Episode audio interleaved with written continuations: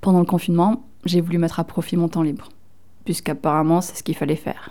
On peut se dire, bah tiens, on va profiter de cette période pour mettre, faire des choses qu'on peut pas faire d'habitude et pour préparer la suite justement. Je te propose de profiter de ce temps libre pour te former.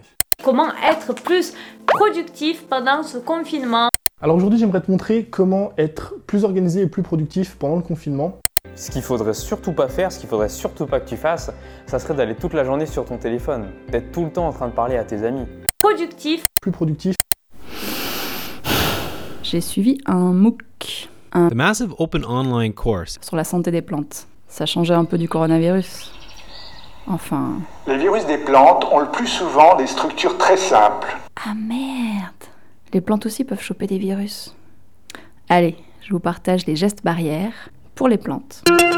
Pour éviter les contaminations, il faut semer des graines d'origine sûre, récoltées sur des plantes saines ou des graines désinfectées, se désinfecter les mains après avoir touché une plante malade, ne pas installer de jeunes plants sains à proximité de plantes malades, utiliser des voiles de protection anti-insectes, éviter les proliférations de pucerons et ne pas fumer en jardinant.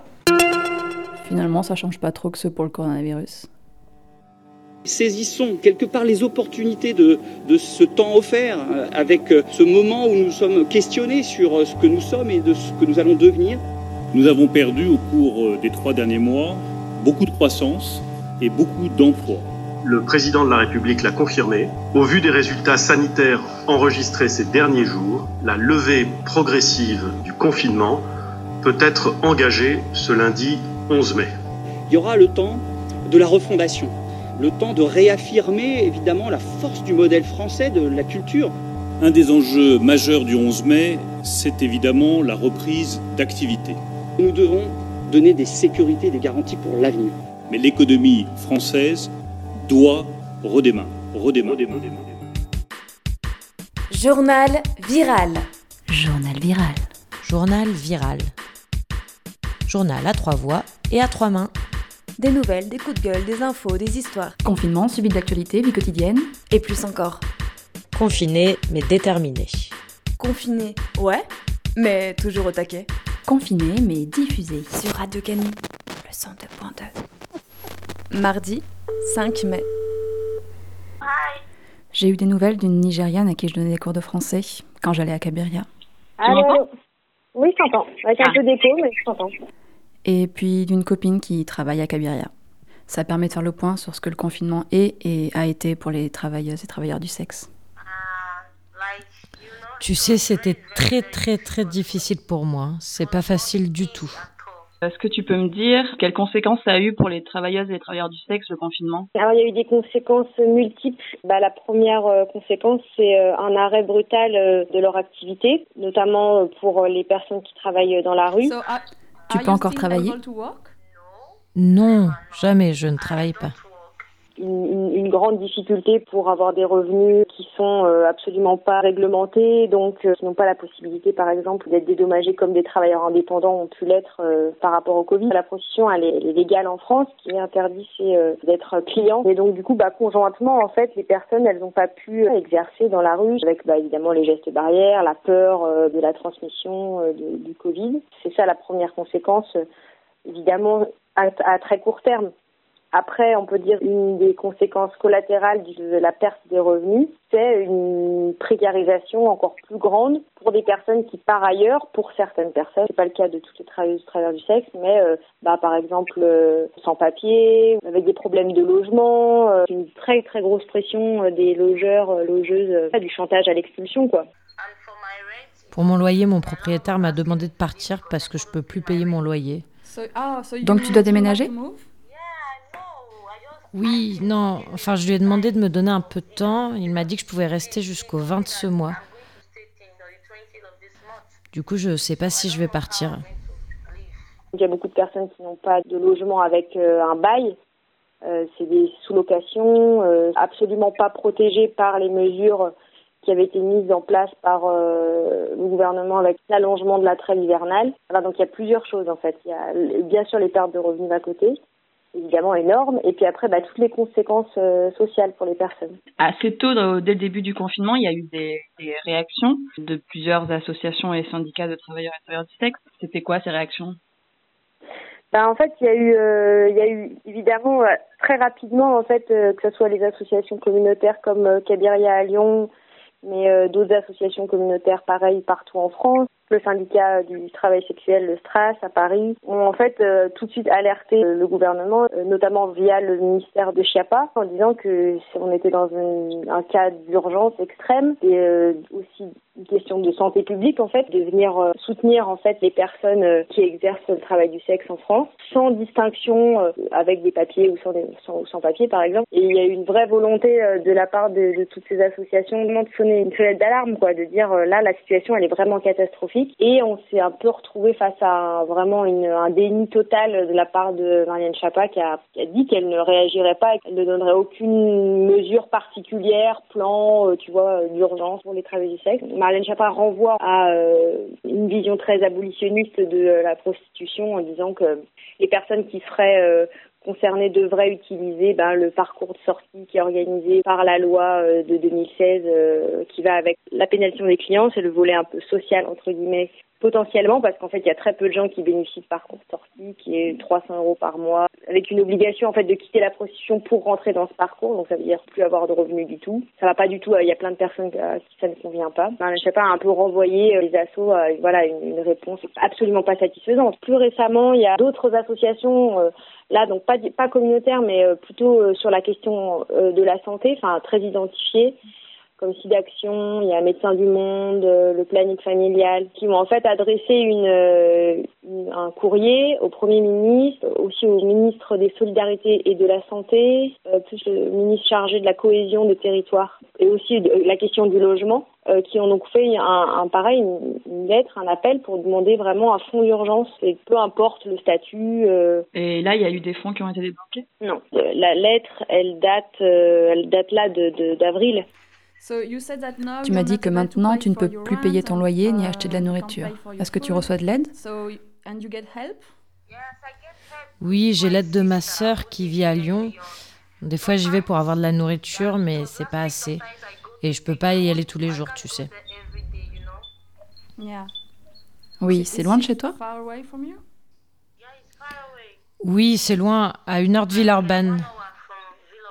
De, de, de, la part du gouvernement, il n'y a pas eu du tout de réponse. Et par contre, le Stras et puis Kabiria aussi, je sais que vous avez mis en place des cagnottes pour pallier à ce manque. Est-ce qu'elles sont encore euh, effectives, ces cagnottes? Ouais, c'est des appels à dons en fait. Euh, c'est de l'aide directe. En fait, les personnes nous sollicitent hein, des besoins de première nécessité, de la nourriture, euh, les personnes qui ont des enfants. Ben, euh, nous, on a organisé à Cabiria une, une, distribution un peu alimentaire. là, ça fait deux trois semaines à peu près qu'on a mis ça en place. L'idée, c'est euh, bah, de proposer, euh, pareil, un peu euh, au pied levé, en se disant, bon, bah voilà, les, les, besoins sont tellement énormes, donc nous, on va à la banque alimentaire pour récupérer de, de la nourriture et on la distribue aux personnes. C'est vraiment une situation qui est, qui est assez exceptionnelle et qui, qui du coup, est, va durer dans le temps. D'où l'idée que voilà, ces cagnottes, elles servent vraiment à faire une aide directe. Parce que là, on est à la fin du confinement, mais les cagnottes vont rester actives. Enfin, en tout cas, nous, on n'a pas décidé d'arrêter la cagnotte. Il y a, y a une vraie crainte sur les conséquences, en fait, il euh, faut aussi dire que là, avec euh, la question du Covid et de la crise, il y a quand même eu euh, une forme bah, de générosité ou de solidarité entre les personnes.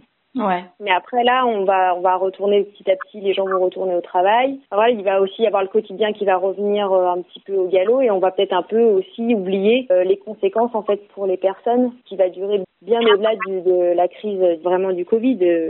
Il y a beaucoup de personnes qui craignent notamment qu'il y ait encore une baisse davantage des clients. Puis on peut aussi imaginer, euh, par exemple, une ville comme Lyon qui a eu toujours une politique euh, très répressive sur la prostitution euh, de rue et qui, en fait, petit à petit, au, au, fil des ans, repousse de plus en plus les personnes qui travaillent dans le, les centres-villes. Petit à petit, on s'éloigne de plus en plus des centres. Du coup, là, il y a des mesures d'interdiction, par exemple, de, de, de secteurs euh, avec des barrières et tout ça pour empêcher les camionnettes ou les personnes de travailler. Euh, enfin, on sait que les conséquences, elles vont être désastreuses bien au-delà de la crise momentanée avec le confinement.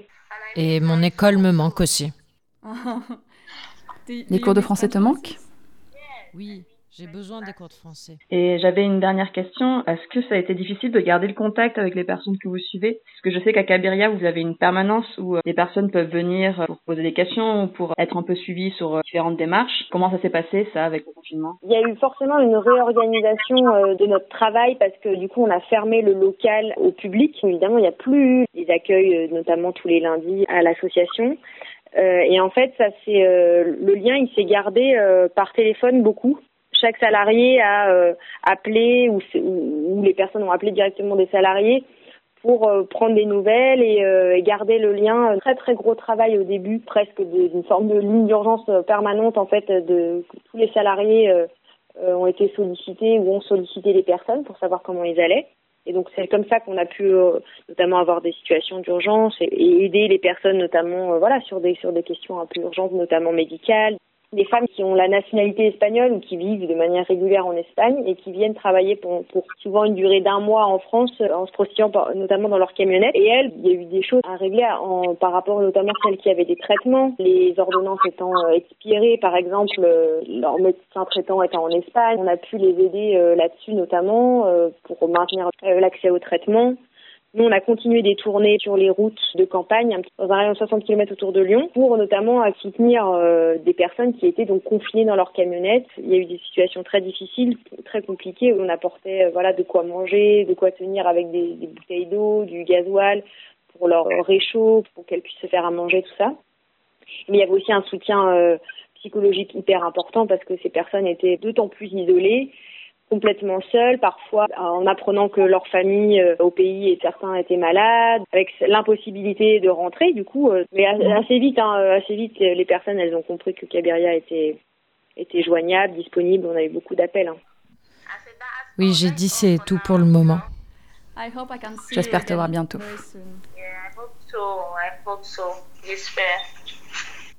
ouais, si j'espère. Ciao. Ciao, bisous. Mercredi 6 mai, donc nous, on vient d'apprendre ça. Moi, je veux qu'on s'engage à ce que les artistes et techniciens intermittents soient prolongés d'une année au-delà des six mois où leur activité aura été impossible ou très dégradée, c'est-à-dire jusqu'à fin août 2021.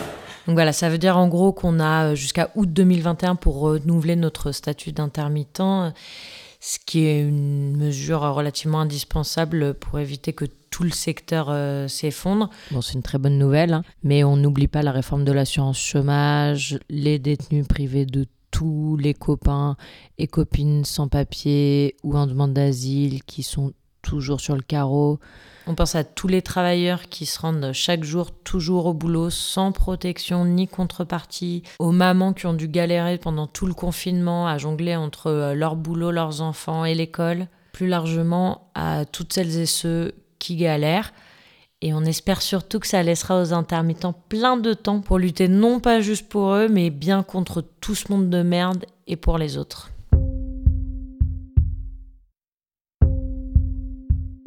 Jeudi 7 mai. Alors aujourd'hui c'était conseil municipal. Bon ça a duré 6 heures donc euh, je vais vous épargner cet ennui mortel. En revanche je veux pas vous privé du plaisir d'entendre la voix chevrotante de Gérard Collomb. Et oui, 73 ans déjà, et puis un sacré coup derrière la tête depuis les dernières élections métropolitaines et municipales. On rappelle hein, qu'il est arrivé troisième des métropolitaines avec 17,29% des voix, et que son poulain, Yann Cuchera, est aussi arrivé troisième au municipal avec 14,92% des voix. Une sacrée bonne claque dans la gueule. Alors pour ce conseil municipal, hein, il s'est illustré euh, comme à son habitude par son caractère affable, alternant invective et pétage de câble contre la technique et ses collègues. Il a oublié que son micro était ouvert et il a copieusement insulté Myriam Picot. Euh, Myriam Picot, c'est la mère du 7e, hein, dissidente LREM, avec laquelle, a priori, Gérard Collomb a pas mal de comptes à régler. On écoute euh, tout de suite euh, une version remixée de ce conseil municipal. Mes chers collègues, c'est dans des conditions, hélas, bien particulières que nous tenons cette séance du Conseil municipal. L'épidémie de coronavirus que nous connaissons a fait des dizaines de milliers de victimes à travers le monde. Vous pouvez parler, Mme Grandjean.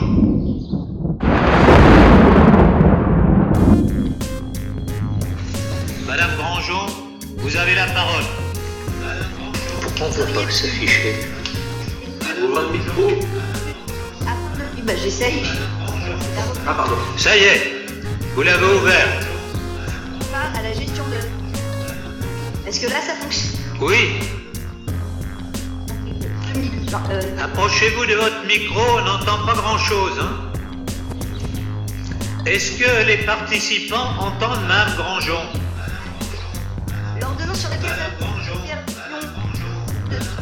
Oui, il n'y a que nous qui n'entendons pas.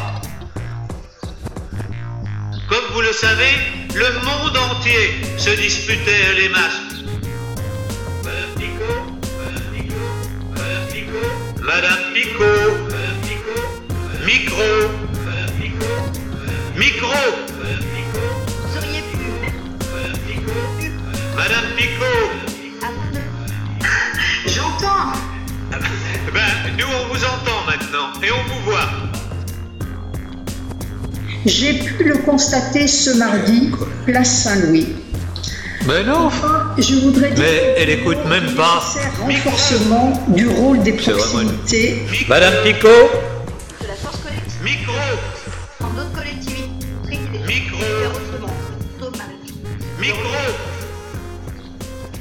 J'ai pu le constater ce mardi, place Saint-Louis. Eh bien voilà, monsieur le maire.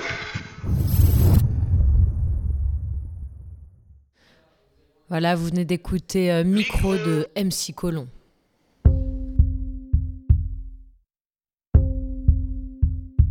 Hier, comme l'a évoqué Jordan, Macron a annoncé son plan de sauvetage de la culture. Depuis, il y a eu pas mal de retours des principaux concernés, de soulagement bien sûr, mais aussi une certaine méfiance. intermittent, gling, gling, gling, gling, attention, prudence, prudence. Jeanne Balibar, actrice. Une crainte face à ce qui pourrait être qu'un effet d'annonce, face à des paroles imprécises, notamment autour de l'année blanche et des conséquences sur la date de renouvellement des droits de l'intermittence.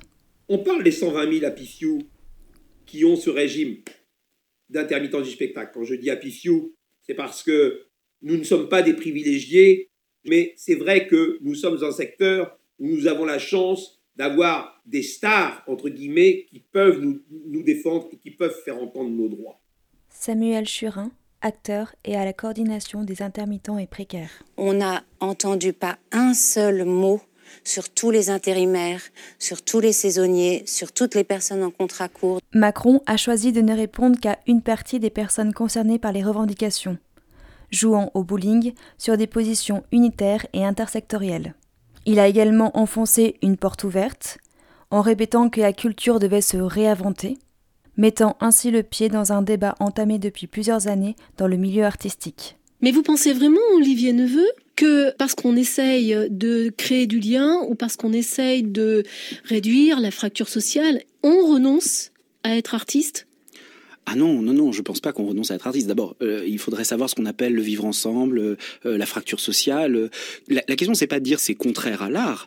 Des artistes, et on en connaît, et des grands, je pense là en parlant à Guy Alouchery ou à des, Armand Gatti a fait ça, travailler avec la population, avec le réel des vies. Mais c'était un choix qui venait de l'artiste, qui ne venait pas d'une injonction des tutelles qui font un chantage à ça pour qu'il puisse y avoir de la création. Olivier Neveu, professeur d'histoire et d'esthétique du théâtre en 2019 sur France Culture. Le secteur culturel reste donc mobilisé. Nous qui savons à quel point l'assurance chômage est indispensable dans nos vies, nous avons la responsabilité de ne pas lâcher le morceau et de nous battre aussi pour nos collègues intermittents de la restauration, de l'hôtellerie, que tous ces gens-là, qui travaillent à la discontinuité, que tous ces gens-là puissent aussi bénéficier de mesures d'urgence.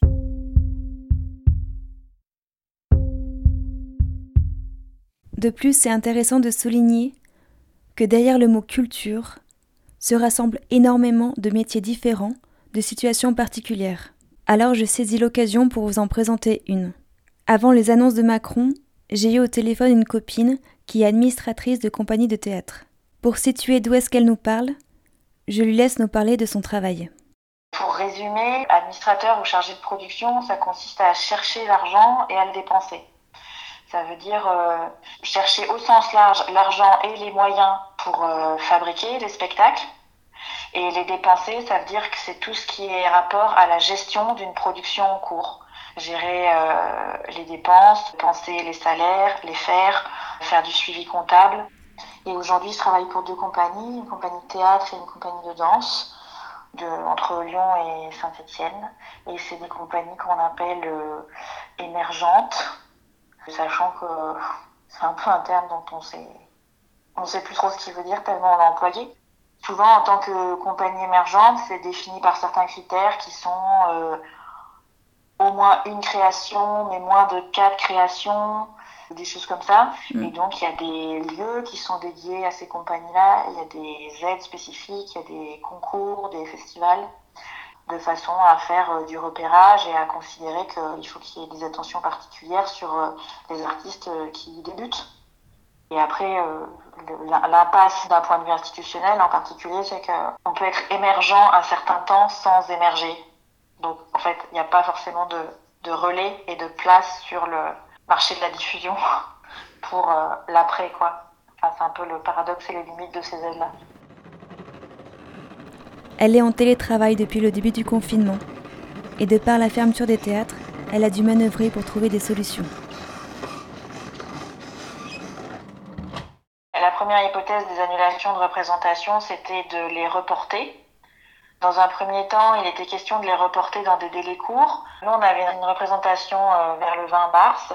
Au tout début, il était envisagé qu'on la reporte à fin mai. Ce qui aujourd'hui nous paraît complètement... on dit, mais on, on, on planait à ce moment-là.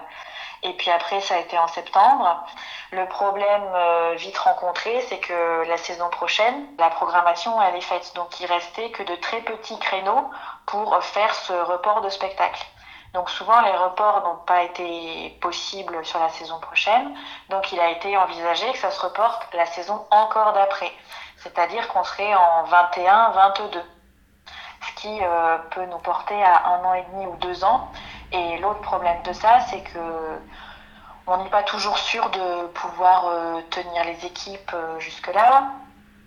En fait, dans l'histoire d'une compagnie, euh, parfois on est déjà en train de se projeter, même souvent à 21-22, et il y a d'autres créations qui sont envisagées. Donc euh, l'hypothèse de reporter à plus tard avait des conséquences qui en fait ne tiennent pas, c'est-à-dire que ça crée un embouteillage pour 21-22. Et en plus, pour les théâtres aussi, c'était compliqué parce que déjà que les saisons se fabriquent très très rapidement, ça veut dire que dès aujourd'hui, la saison de dans deux ans, elle est en train de se faire. Et du coup, ça crée une surtension en termes de diffusion des spectacles qui n'est pas une bonne idée. Donc pour ces raisons-là, si le report de la représentation n'est pas souhaité, pas souhaitable, ça veut dire que les représentations sont tout simplement annulées. Et de là, euh, comment on fait?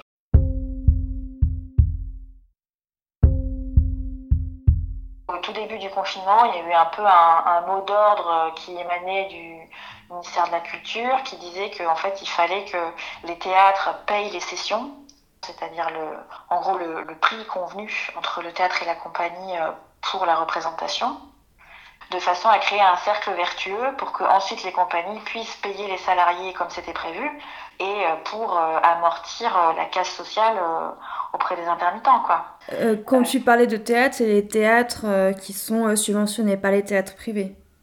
Oui, là, je parle que de théâtre public, parce que théâtre privé je j'exerce pas dans ce domaine et en plus j'ai pas trop idée de comment ça se passe.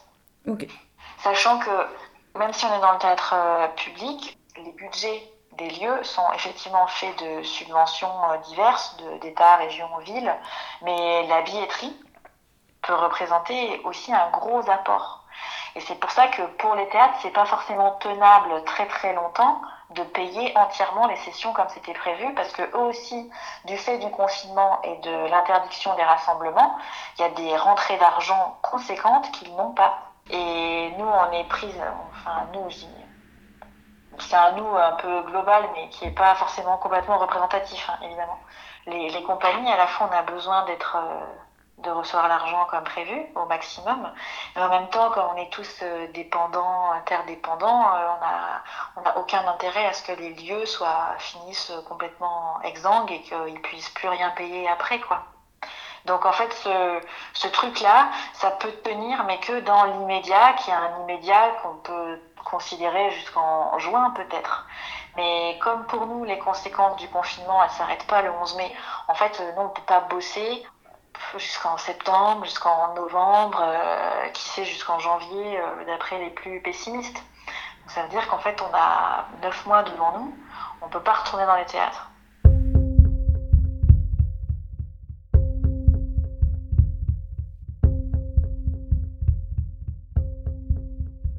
Il y a deux policiers euh, marseillais donc, qui avaient été arrêtés euh, le 12 avril suite à, un- une arrestation euh, illégale et violente à Marseille. Ils avaient arrêté un, réfugié afghan avant de le tège euh, sur un terrain vague. Comme les gardes à vue sont quand même un peu plus limités en ce moment, du coup, ils l'ont emmené dans un chemin forestier à plus de 30 km. Et ensuite, bah, il y a un des keufs qui l'a tabassé. En rentrant au comico, il pose une fausse main courante. Et donc, hier, mercredi 6 mai, ils ont été condamnés à 4 ans et 18 mois de prison pour enlèvement et séquestration. Voilà. Bon, sinon, il y a VGE qui est visé par une plainte pour agression sexuelle aussi. That's the sound of the police. That's the sound of the beast. That's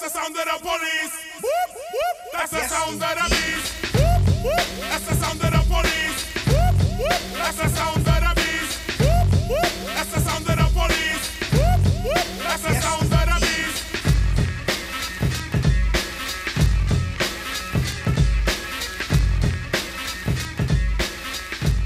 Vendredi 8 mai. Avec deux potes, on a fait des retrouvailles à distance dans un parc des pentes de la Croix-Rousse. Et on a fait cette étrange rencontre. Je marche, euh, je m'entraîne, euh, je donne de la joie aux gens, je divertis les gens, voilà, je leur fais connaître un instrument qu'ils ne connaissent pas forcément. Cet instrument est originaire d'Écosse et autrefois, donc en 1745, après la bataille de Culloden, donc la dernière, euh, on va dire, euh, révolte jacobite, la cornemuse écossaise était interdite d'en jouer, c'était compris comme une arme de guerre. Parce que chaque famille, chaque clan avait son sonneur de père en fils, et en fait, euh, chacun avait un peu son, sa mélodie qui représentait son clan, et ça réunissait les clans, et avant les batailles, ils jouaient ou ils chantaient tous avec une cornemuse, et du coup, ça, ça faisait un ralliement, entre guillemets. Donc interdiction d'en jouer. Et la peine, c'était ceux qui en jouaient étaient euh, condamnés à mort. Et là, toi, tu fais. C'est un cri de ralliement que tu fais là dans les rues de Lyon? Alors c'est toujours un honneur de jouer euh, de cet instrument en honneur bah, pour ces, ces gens-là. Et c'est aussi, euh, enfin ma famille aussi euh, est de sonneur de père en fils, mes oncles sonnent. Et du coup c'est toujours un- une joie et un plaisir de faire partager, de jouer cet instrument. C'est de la transmission. C'est ça, tout à fait. C'est fou cet instrument. Moi j'adore la cornemuse, mais 5 minutes. Ah, Moi, je trouve ça insupportable. Moi, j'aime bien le, tu sais, le, t'as la, t'as la note là, le- sa mélodie et l'espèce de ronflement derrière. Ouais, un peu Biélarou. Exactement. Ouais. Et ben tu vois, comme la Biélarou, la cornemuse, moi je- ce que je trouve dingue dedans, c'est la, la puissance du son sans aucune électrification. Je me fais applaudir, euh, on me dit c'est super chouette, c'est vraiment un instrument typique. Effectivement, il y a quelques euh, réticents, ce que je peux comprendre. hein, c'est pas un, un son qui est très. euh, pas mélodieux, je vais pas dire ça, mais qui est très reposant. Ça peut agresser certaines personnes. Et donc, euh, il y en a, oui, où il y a eu des réticences. C'est-à-dire, tu nous saoules avec ton son. Et t'as fait ça tous les jours là depuis? Non, pas tous les jours. Au début, je jouais sur mon balcon. Et en fait, je pense qu'à la fin, les voisins devaient peut-être en avoir un peu marre. Et je me suis dit, tiens, je vais aller dans la rue. Ça va me changer, moi, ça va me sortir. Et t'as jamais été contrôlé euh, par les policiers? Jamais contrôlé. Alors je suis passé devant un peloton de 20 policiers et, euh, et aucun problème. euh, Ils m'ont pas demandé ce que je faisais. Donc voilà. Donc se balader avec une cornemuse c'est ok, mais faire ses courses notamment pour des produits halal, on se fait contrôler. La logique m'échappe. Vous, êtes du coup les groupies qui suivaient. euh, Totalement, totalement. Ouais. On a, on a entendu quelque chose depuis la fenêtre et on s'est dit, bon bah, C'est l'appel au déconfinement. exactement. Ça se déconfine sévère. hein. Quand même. Les gens sont. En train de manger des falafels dans un parc. Pas l'impression qu'aussi c'est toujours le même morceau, mais c'est une impression sûrement. Moi, ça me fait ça aussi avec le reggae. Toujours l'impression que c'est le même morceau. C'est une histoire d'écoute, de finesse d'oreille. Samedi 9 mai. On a, on a, on a trouvé une pintade sauvage. attends, mais on c'est l'a- pas, on a fait fuir sa pote. mais c'est pas une pintade sauvage. Il y a pas de pintade sauvage. Mais où il y a des pintades sauvages? J'ai vu sous la lune une poule brune. J'ai vu sous la lune une poule brune manger des tartines et du Ça chocolat. ne se peut pas, ça ne se peut pas. Une vache qui va au marché. Et moi j'ai vu un âne conduire un tracteur. Ça ne se peut pas, ça ne se peut pas. Je n'en ai jamais vu, mais je connais une histoire. oh oui, raconte-nous une histoire. Père Castor, raconte-nous une histoire. Père Castor, raconte-nous deux histoires. Père Castor, Père Castor, mets tes lunettes et lis-nous tout. Ah, elle vient de s'envoler. Ah, elle est magnifique Elle vole. Depuis quand, depuis quand ça vole les pintades une pintade sauvage. Mais ça existe, il n'y a pas de pintade sauvage en France. On a découvert des pintades sauvages. Magnifique. Un couple de pintades Mais oui, sauvages. regarde, regarde-les, regarde, c'est là. Elles ont un nid Elles dans ont un une cabane. Elles sont une cabane. Putain. Des pintades sauvages. Sauvages qui font des cabanes. Oh là là, c'est un truc de fou ce qui nous arrive. Quand je serai grande, j'aurai une ferme. Avec des poules, des poussins et des canards. Et des dromadaires.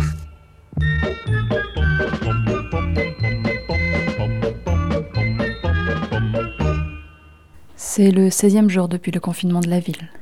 Ça, c'est un article du blog de Fanfon, une écrivaine chinoise qui a vécu le confinement à Wuhan. Hier, le docteur Li Wenliang est mort. Mon frère l'a traduit pour un concours. Je suis triste.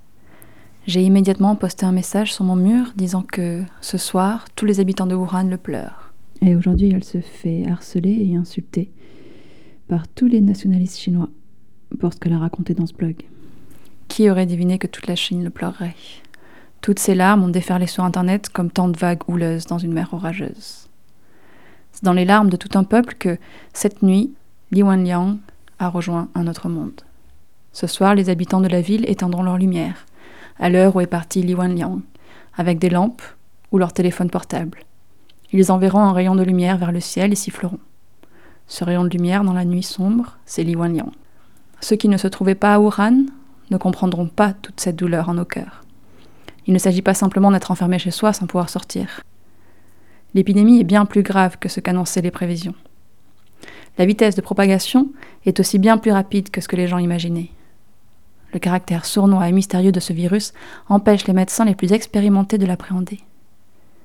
Des patients, visiblement en cours de rétablissement, replongent soudainement dans un état critique. Certains, manifestement contaminés, n'ont aucun symptôme.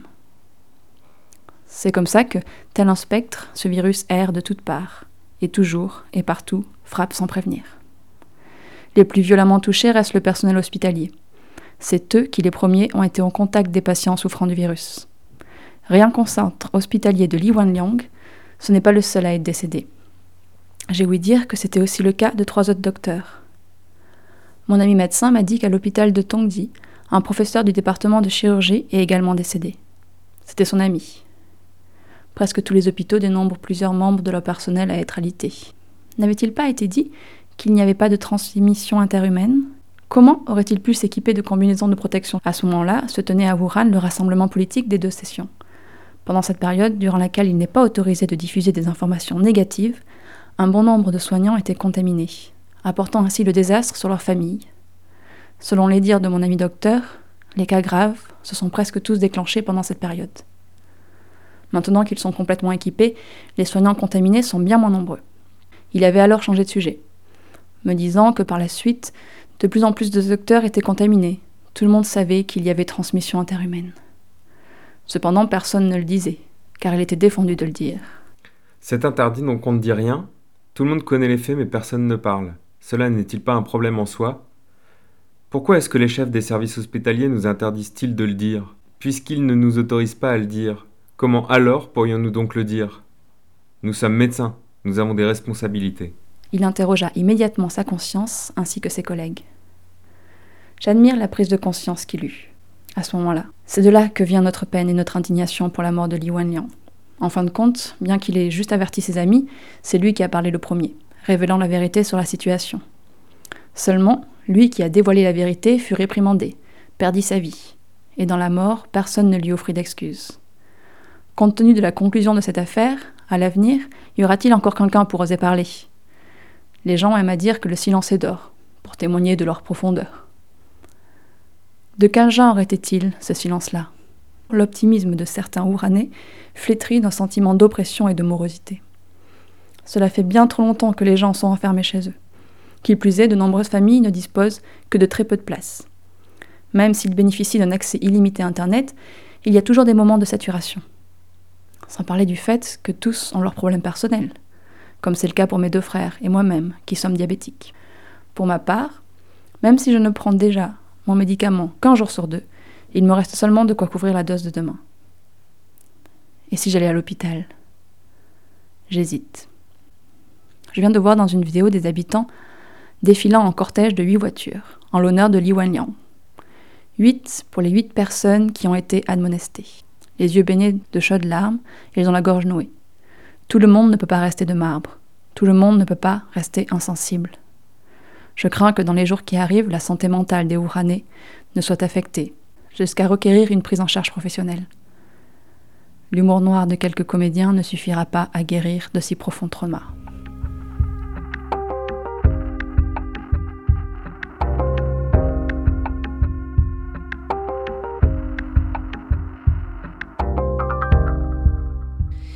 J'ai pu m'entretenir avec un travailleur social du service pénitentiaire d'insertion et de probation de Caen, qui est également représentant de la CGT Insertion et Probation. Il nous a parlé de ses difficultés à exercer son travail dans ce contexte de pandémie, mais aussi de ses problèmes face à l'administration pénitentiaire. Vous pouvez retrouver ce témoignage dans le Canu Info du lundi 11 mai. Et aujourd'hui, on va parler des conditions de détention depuis le début de la pandémie. Alors il y a eu un certain nombre de mesures de libération anticipée pour certains détenus. Est-ce que tu peux nous expliquer un peu comment ça s'est passé? Alors ça s'est passé, euh, nous euh, clairement c'est quelque chose qu'on a demandé vraiment à corps et cri depuis le début hein, avec beaucoup d'organisations euh, syndicales ou associatives. Très rapidement on s'est rendu compte que 72 000 détenus dans les prisons françaises c'était une cocotte minute sanitaire. Alors ça l'est déjà en temps normal, hein, et ça l'était a fortiori euh, avec le, le climat euh, de- du coronavirus. Il y a eu d'abord le mouvement naturel, hein, tout simplement, puisque les tribunaux à l'extérieur euh, travaillent beaucoup, beaucoup, beaucoup moins, ben, ils envoient beaucoup, beaucoup moins de personnes en prison. Sachant qu'il y a moins d'entrants et qu'il y a toujours des gens qui arrivent en fin de peine, mathématiquement, ça a fait une- pratiquement la majorité des sorties, en fait, c'est des, c'est des sorties euh, mathématiques, c'est-à-dire que c'est des personnes qui arrivent à la fin de leur peine et qui sont sorties.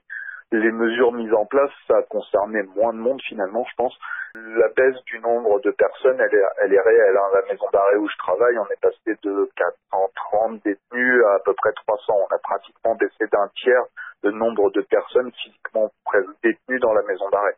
Euh, ce qui est, euh, ce qui est, du- enfin, j'ai jamais vu ça, quoi. Ceci dit, le nombre de détenus, on est redescendu à à peu près 60 000. C'est le nombre de détenus d'il y a 10 ans. hein. On n'est pas, euh, c'est pas révolutionnaire, 60 000 détenus en France. euh, Et puis ça résout pas complètement le problème de la surpopulation carcérale non plus. Non, pas du tout. Non, non, euh, on est revenu à euh, 102, 103% de surpopulation, mais sachant que le nombre de places de détention calculées, c'est pas euh, un détenu par cellule, c'est pas l'encellulement individuel. hein. Il y a des cellules qui sont prévues pour avoir 2, 3, 4 détenus. Euh, S'il y a que 3 détenus dans une cellule de 3, on est euh, on n'est pas en suroccupation pour le pour les calculs de l'administration. Et, euh, et même la surpopulation, en réduisant de, de à peu près 10 000 détenus, elle est pas, on est encore au-dessus de 100%. Sachant que tout ça est concentré sur les- uniquement les maisons d'arrêt, évidemment. Du coup, comment ça se passe les relations avec l'extérieur pour les détenus en ce moment? Il n'y a plus d'intervenants extérieurs. Aujourd'hui, dans les maisons, de- dans les, dans les établissements pénitentiaires, hein, pas que les maisons d'arrêt, il reste essentiellement les surveillants pénitentiaires et le personnel de soins, euh, des, services psychologiques ou des services euh, somatiques. Et un peu le SPIP. C'est tout. plus d'activités culturelles, plus d'activités euh, euh, du, du, de l'éducation nationale, plus d'intervenants pour l'insertion professionnelle, plus de, de même les aumôniers, les visiteurs de prison, tout ça c'est suspendu. Les détenus sont en cellule. Autre point très très très important, ils reçoivent plus de parloirs. Les parloirs sont suspendus. Donc euh, c'est forcément une période très compliquée. Ils souffrent clairement hein, depuis avoir de parloirs. Ils souffrent évidemment de d'ennui hein, euh, et puis de et puis de frein à, à la préparation de leur, de leur sortie. Euh, là, on a on a privilégié beaucoup euh, toutes les personnes qui étaient très proches de la fin de peine et condamnées pour des choses pas trop graves, euh, pour les faire sortir euh, un ou deux mois avant la fin de peine euh, rapidement pour faire baisser artificiellement le nombre de détenus. Mais la personne qui a, à qui il reste huit mois de prison à faire et qui avait un projet de reprise d'une activité professionnelle, d'hébergement en CHRS, elle, son projet, il est en, en pause actuellement. Et ça, c'est très dur à vivre parce que ces personnes-là, effectivement, leur projet prend deux, trois, quatre mois de retard actuellement. Et c'est forcément très dur à vivre. En ce qui concerne les mesures dont tu parlais, on imagine qu'elles ne sont pas accessibles à tous les détenus en fin de peine. Est-ce que tu peux nous en parler? Actuellement, les personnes qui sont sans domicile fixe au sens large du terme, c'est-à-dire les personnes qui ne sont pas en capacité de justifier d'un- d'une adresse, d'un logement, d'un hébergement, ne sont pas accessibles à toutes les mesures exceptionnelles qui existent. De la même manière, les personnes qui sont en situation irrégulière, euh, des étrangers, euh, n'y sont pas accessibles non plus. Il a créé une, euh, une disparité, enfin une inégalité entre les différents détenus qui est quand même très très problématique. L'autre public euh, qui a été un peu oublié des mesures, voire euh, à l'inverse, les personnes prévenues, c'est-à-dire les personnes qui ne sont pas condamnées, qui sont euh, dans le cadre d'une instruction judiciaire, par exemple, encore en phase d'enquête, les détenus, eux, non seulement ils n'ont pas eu de mesures de libération mais il y a même eu des mesures de prolongation des délais du mandat de dépôt pendant la crise sanitaire. Euh, donc eux, ils ont, ils ont carrément été lésés par la crise sanitaire. Voilà, il y a ces trois publics-là qui sont les grands oubliés ou euh, même pour les prévenus, euh, les grands lésés de la situation actuelle. Dans cette prison, la plus grande d'Europe, chacun sait que l'enceinte de 8 mètres de haut ne protégera en rien de l'intrusion du coronavirus. Chaque jour ici, les prisonniers vivent avec la peur au ventre, la peur d'être contaminé et voire même la peur de mourir derrière les barreaux. En France, les prisonniers n'ont ni masque, ni gel. Je suis super stressé. Je me dis que bah, si ça me tombe dessus, je peux rien faire pour me protéger. Moi, c'est direct euh, réanimation parce que euh, comme je suis diabétique, je suis vraiment faible. On n'a pas de gel euh, hydroalcoolique, on n'a pas de masque. Et c'est une douche tous les trois jours. Et on est tous impuissants. Je suis pas humain. Sans parloir depuis plusieurs semaines et face à la progression de l'épidémie de Covid-19, l'ambiance se complique dans les maisons d'arrêt. On est trois dans une cellule de 9 mètres carrés. Là, ça fait une semaine qu'on n'a plus de parloir, qu'ils nous autorisent plus les promenades, on n'a plus rien. On est en train de paniquer en prison. À Poitiers-Vivonne, 22 réductions de peine exceptionnelles ont été prononcées vendredi dernier, mais il y a aussi eu 24 rejets de demandes de remise en liberté. La vraie question, c'est euh, quel type de public a été libéré? Bon, ce qui m'intéresse, c'est de savoir si euh, on euh, va permettre à des euh, détenus d'avoir une vraie libération anticipée ou si on se contente d'effets d'annonce politico-politiciens en faisant sortir quelques jours avant des détenus dont, a priori, on sait qu'ils sortaient dans 10 ou 15 jours. Toujours pas jugé, les jours se ressemblent et je m'en branle, j'essaie même plus de les compter. C'est pas le facteur mais le maton qui me donne mon courrier, il arrive toujours ouvert parce qu'ils ont peur de ce qu'ils peuvent trouver. La rage dans le sang, constamment les idées noires, surtout après la séance des feuillages obligatoires qui suit le parloir. Tu laisses ta dignité à la foule quand tu rentres en tôle. Pays des droits de l'homme, cousin mes couilles, pas de ça dans leur show. Paraît que Malik s'est suicidé, c'est bizarre, un an qu'il était là, il restait deux jours pour être libéré. Mes potes sortent tour à tour, je suis encore là pour le moment, il me reste du chemin à faire. J'ai pris 4 ans, dehors ils sont. Dimanche 10 mai, dernier jour de confinement. J'ai l'estomac un peu noué, comme une veille de rentrée scolaire, quand on sait qu'on ne va plus être maître de notre temps et qu'on va subir des horaires et activités imposées. Et pourtant, je sais que je ne reprends pas le travail.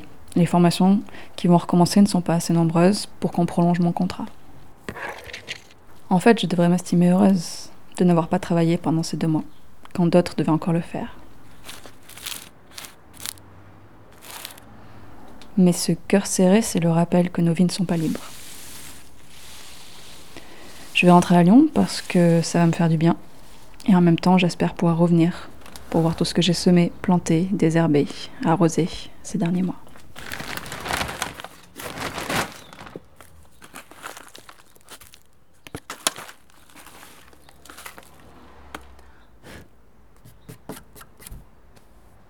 Ouais, au fait, Seb, euh, je voulais te lire un truc. La pintade est originaire d'Afrique, unique continent où il est possible de la trouver à l'état sauvage. Non, mais non, on en a croisé dans la, dans la rue de l'autre coup. Donc c'est pas possible. Et puis on n'est pas si loin de l'Afrique, hein, ici. Je dis, qu'est-ce qu'elles foutaient là en pleine Cambrousse? C'est- Même pas dans un village si elles étaient pas sauvages. Il pleut sur Lyon. En boomerang, une image me revient. C'était une semaine avant le début du confinement. J'étais alors au Mexique et d'un coup, des trompes d'eau s'étaient déversées dans les rues de Toluca. On avait trouvé refuge avec d'autres sous l'enseigne d'un salon de tatouage.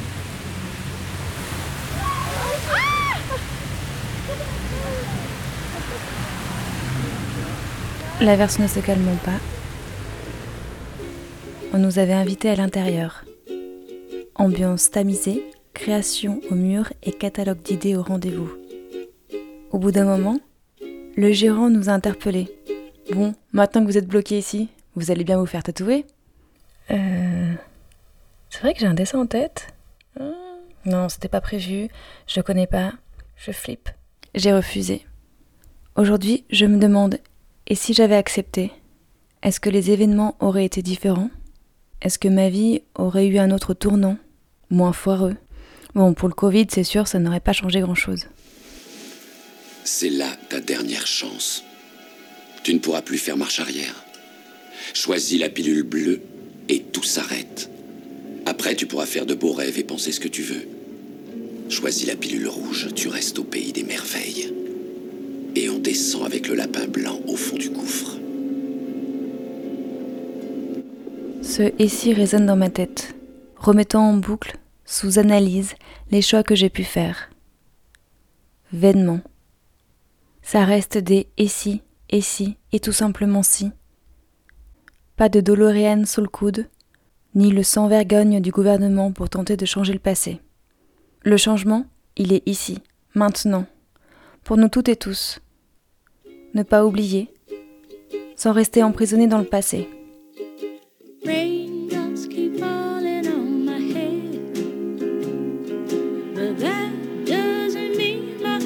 thousand liters.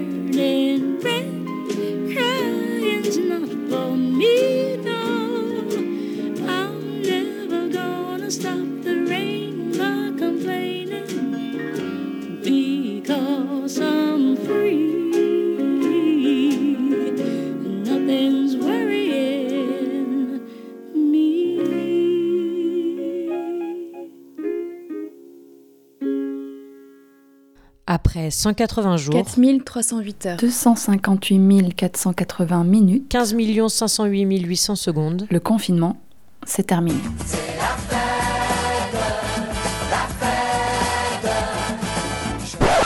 Enfin, pas pour tout le monde. Et pas à Mayotte d'ailleurs. Comme on dit chez les trieurs-véleurs. Merci pour ce moment. Et nous, tout de suite. Calmement, se mémore en chaque instant. Parler des histoires d'avant comme si on avait 50 ans. Et ouais, parce que le confinement en France, c'est 26 380 morts. Une augmentation d'au moins 30% des violences conjugales. 15 féminicides. 9 morts entre les mains de la police. Plus d'un million d'amendes. Hausse de 7% du chômage. 110 milliards d'euros pour les entreprises. Un virus toujours actif et encore tant d'autres choses qui ne se comptabilisent pas. Ouais, mais quand même, 4896 likes sur la page cortège de Fenêtre. On confinera pas nos luttes. 0105 Cortège de fenêtres. Sabot dans la machine. Cadavre, ski Ils ne pourront la faire taire, étouffée sous un couvercle.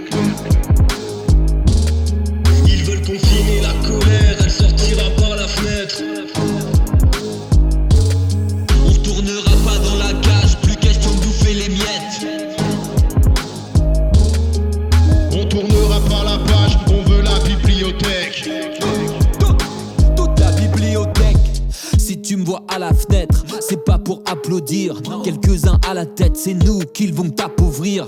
Une bouteille à la mer, un appel à l'aide, un slogan inspiré, stylé pour taper un mème. C'est pour mes intermittents, mes artistes, mes techniciennes, précaires, intérimaires, sans papier, pas politiciennes. Et défonce des portes, on ouvre des fenêtres, réveiller la bête.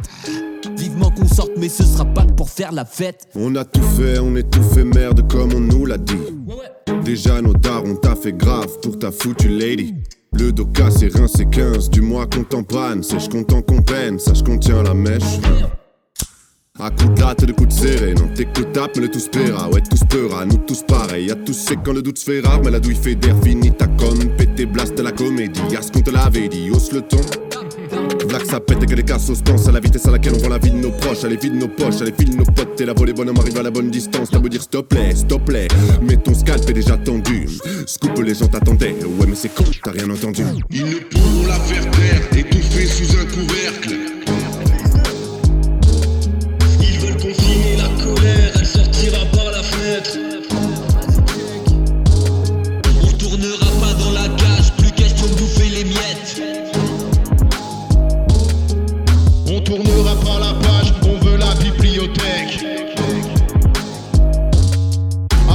Cuire à l'étouffer, soit ton ressort encore plus chaud, soit ton abdique, on est bouffé, offrant l'effort aux capitaux. On s'écrase, on accepte ou on se lève et on voit que le monde ne marche pas sur la tête, c'est juste qu'on te marche sur la gueule. Pistant nos pas, flics et drones, voient que les masses n'attendront pas végétalement les coups de trick et les taquets. Dérogation ou pas, nique les trônes et pas les masques. On pendra Didier l'allemand avec les tripes de ses laquais. Demain, on ne sera plus chez soi coincé, c'est pas prêt. Ça mate le compte à rebours et ça dort mal parce que ça craint.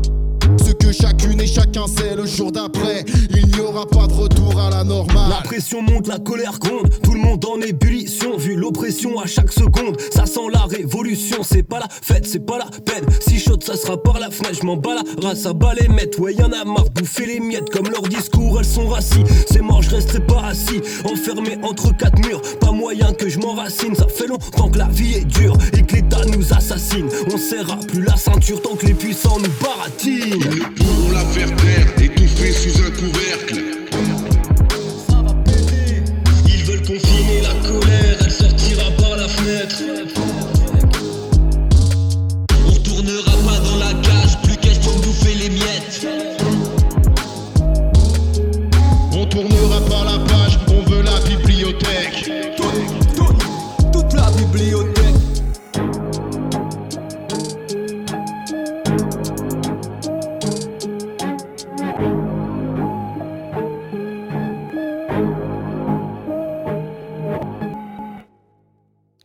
Ne pas les oublier, on va citer toutes celles qui ont été victimes de féminicide durant le confinement. Virginie, 41 ans. Claudette, 79 ans. Sylvie, 50 ans. Florence, 53 ans. Anonyme, 33 ans. Jennifer, 35 ans. Sylvie, 45 ans. Anonyme, 90 ans. Salma, 21 ans. Grace, 21 ans. Séverine, 31 ans. Lisiane, 70 ans. Anonyme, 30 ans. Sabrina, 37 ans. Anonyme, 83 ans. Et rage et courage à toutes les victimes du patriarcat hier comme aujourd'hui, et une pensée toute particulière à Agère.